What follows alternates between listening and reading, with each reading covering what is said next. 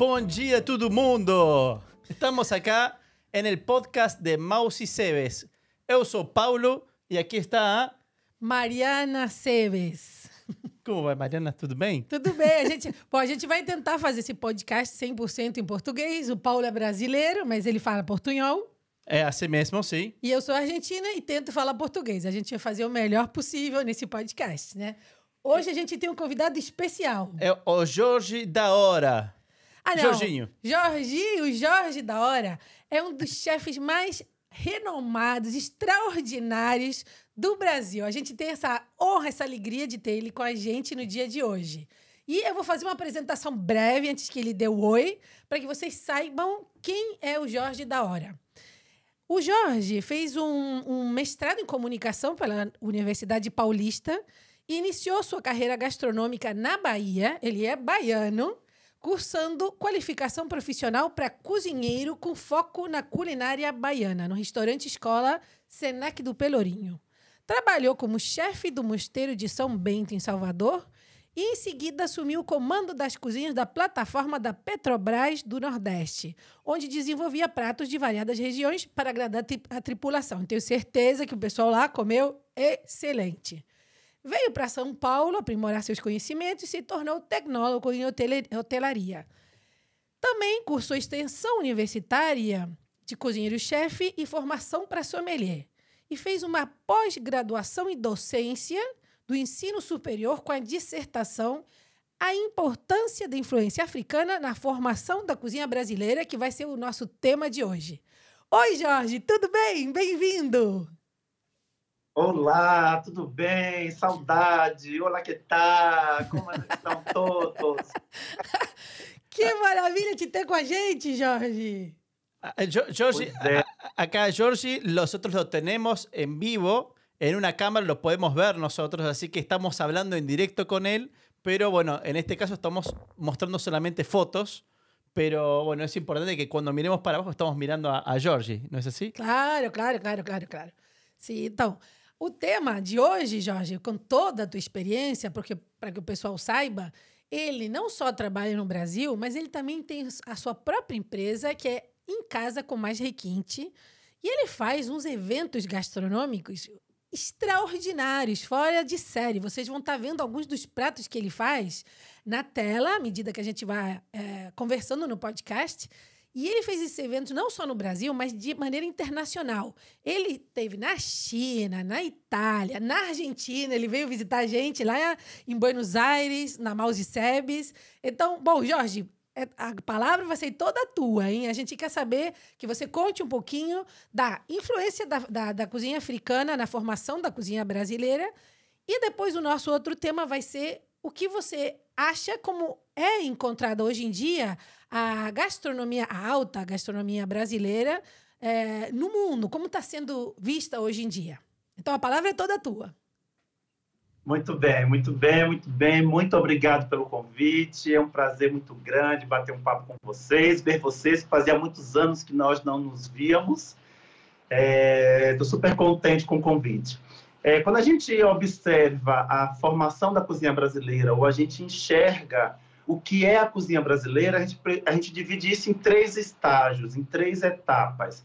A primeira etapa é entender que o Brasil, antes da colonização pelos portugueses, já existiam os povos nativos, que nós chamamos de índios, porque esses portugueses estavam indo para a Índia e se perderam ali na trajetória e chegaram no Brasil achando que era Índia. Por isso que o nome índio é associado a esses povos nativos no Brasil.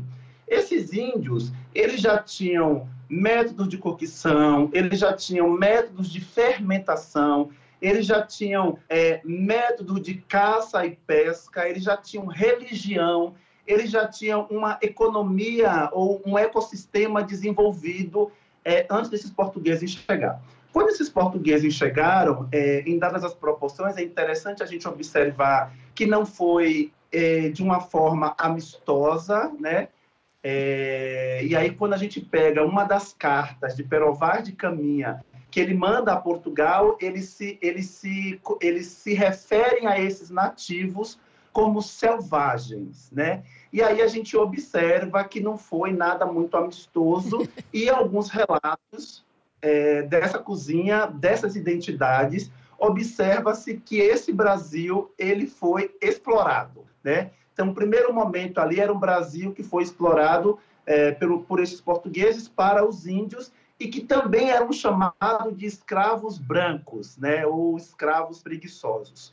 É, com o decorrer da história, esse índio já não rendia aos portugueses aquilo que de fato eles gostariam que rendesse a exploração do pau-brasil, a exploração é, das terras brasileiras de modo geral, e a solução que esses portugueses acharam foram trazendo é, os povos africanos, principalmente da costa da África, e quando a gente fala povos africanos, é importante a gente tomar consciência que a gente está falando de mais de 50 países é. que compõem esse continente africano, que são 50 culturas, muitas das vezes diferentes. É triste a história, mas esse povo africano que veio para o Brasil, quem conseguiu chegar, porque muitos morreram dentro dos tumbeiros, que eram os navios que traziam esses povos, é, quando eles chegaram aqui, eles foram é, escravizados. E é um marco histórico triste é, da nossa identidade enquanto Brasil. Então, quando eu tentei, nessa dissertação, trazer, fazer um resgate dessa participação africana era uma forma de eu enaltecer é, essa ancestralidade africana que muito, muito, muito mais do que a gente pode imaginar é, participou, contribuiu para que pudéssemos hoje ser o Brasil que somos.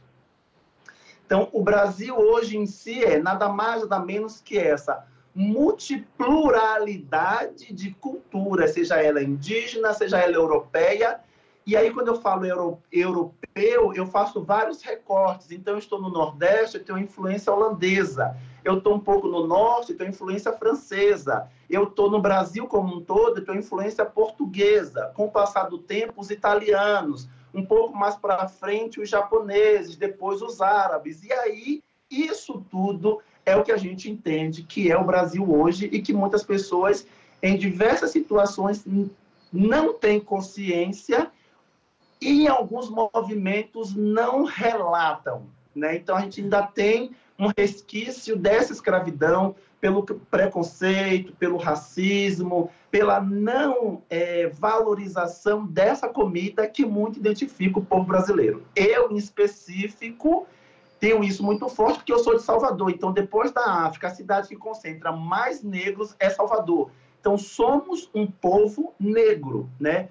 É, e essa comida é a comida que o baiano come no dia a dia, que é marcada muito fortemente pela religiosidade afro-religiosa, ou seja, essa diáspora escravo, é, povos negros para o Brasil configurou a cozinha brasileira.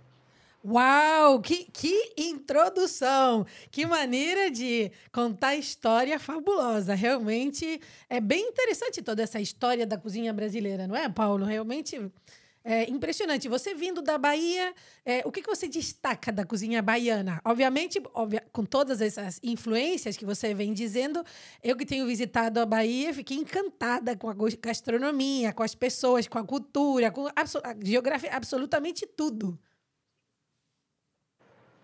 Bom, eu elenco N coisas. Eu acho que a primeira coisa que eu consigo elencar nessa contribuição é o povo, a essência do povo é, negro. É um povo alegre, é um povo que precisou resistir para existir.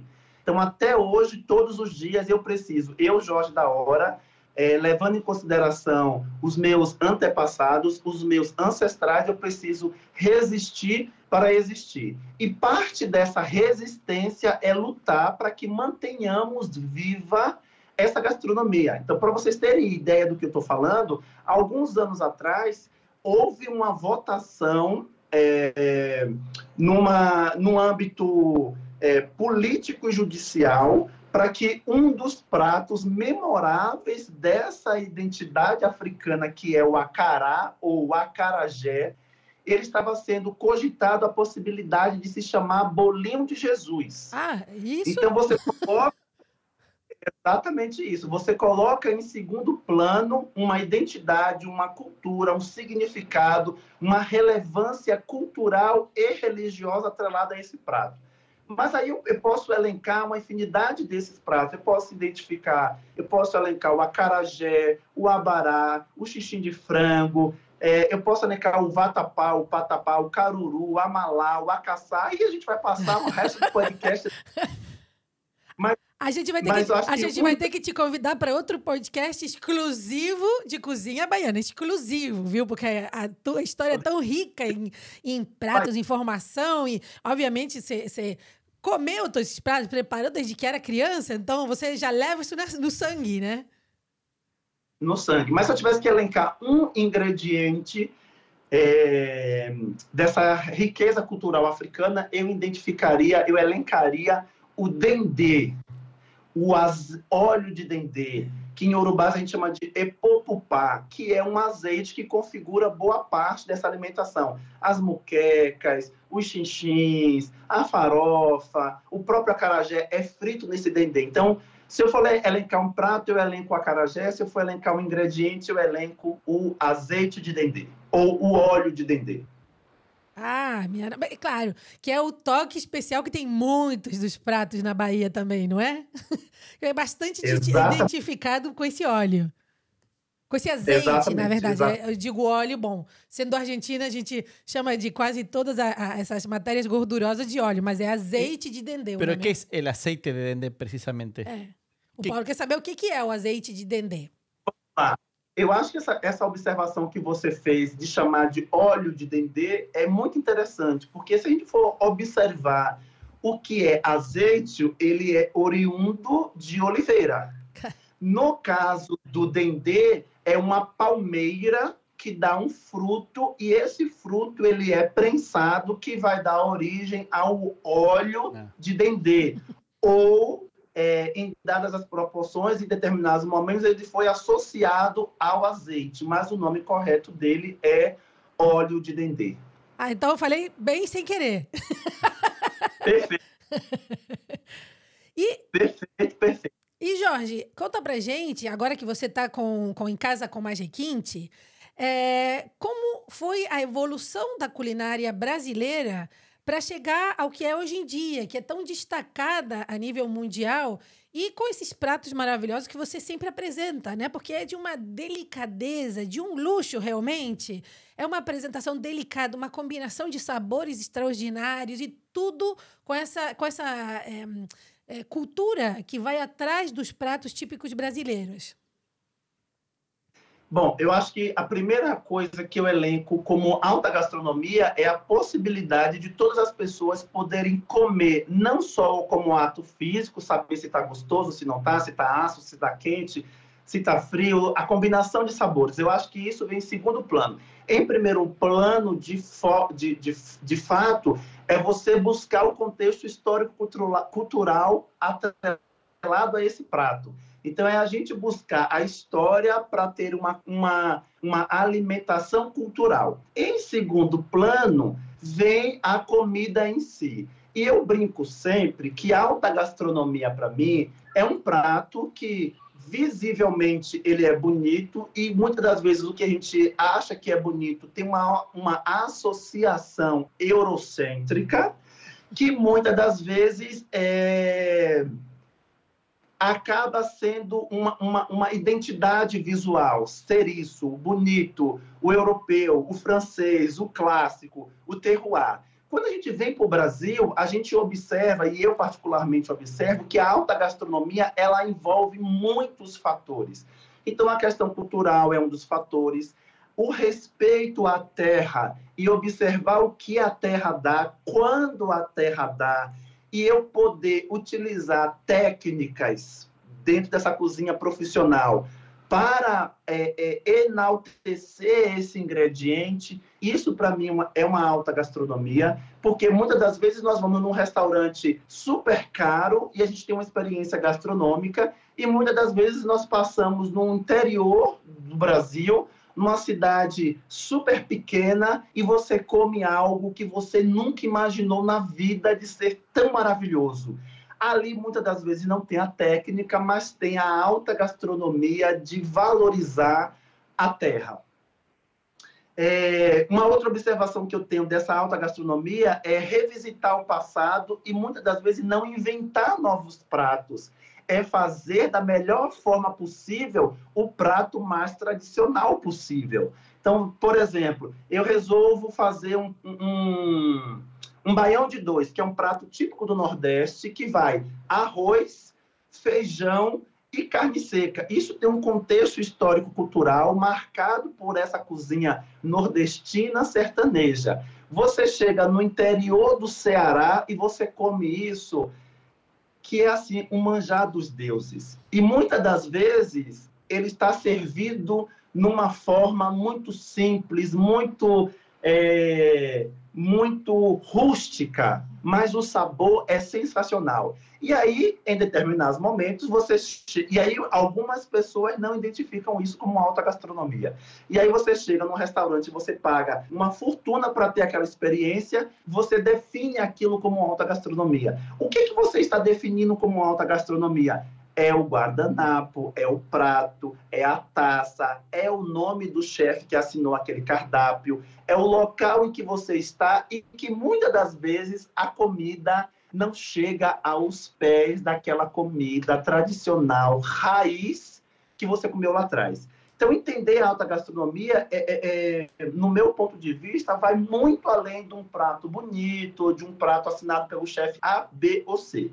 O que, que eu tento fazer em casa com mais requinte, seja aqui no Brasil ou fora? Eu tento levar toda essa junção, toda essa visão num prato. Então, a primeira coisa é elaborar um cardápio com que eu vou encontrar fora desse contexto, é, ou dentro desse contexto, para valorizar aquele ingrediente. Se eu vou usar mandioca, o meu conhecimento técnico me possibilita fazer N pratos com mandioca. Eu estou falando do produto, do ingrediente é, que é a principal alimentação brasileira de norte a sul do Brasil. Como eu transformo essa mandioca é o que configura é, essa valorização. Então, eu estou respeitando o ecossistema, eu estou respeitando o, ambiente, o meio ambiente, eu estou respeitando o, o, as técnicas, eu estou apresentando isso de uma forma é, legal, bonita, diferente, ousada. Então, é muito amplo a gente identificar a alta gastronomia. Não, no meu ponto de não, eu achei não, incrível. Eu estou de acordo com você 100%. E, e você faz assim, é, dá muita importância ao que é, a, obviamente, a, o, saber da história, saber dos ingredientes, saber utilizar as técnicas, porque hoje em dia muita gente é bem, tenta ser criativa, mas não tem essas ferramentas porque não, não estuda, é, não, não faz aquela pesquisa sobre o ingrediente, não domina bem as técnicas. Então, o que, que você recomendaria? Porque agora, infelizmente, a nossa conversa já está quase acabando. O, o, tempo com você foi maravilhoso, mas a gente gostaria, sei lá, dessa última, é, desse último pensamento teu, o que você recomendaria para aquelas pessoas que querem entrar nesse mundo da gastronomia é, e ter sucesso, né? Porque é bem difícil. O que eu diria, continue estudando, porque quando você continua estudando, o, a, o, a técnica está sendo aprimorada, os conhecimentos teóricos estão sendo aprimorados e você está conseguindo levar o que é diferente é, do que está sendo visto muitas das vezes por aí. Então, estudar é a regra básica para manter um prato e uma identidade cultural viva. Excelente. Não, realmente um aplauso para o Jorge. Foi maravilhoso ter você no dia de hoje. Foi uma maravilha. Realmente a gente espera poder contar com você em um próximo podcast, onde você nos fale especificamente da culinária baiana que é tão rica em ingredientes, em cultura, em sabores, em absolutamente tudo.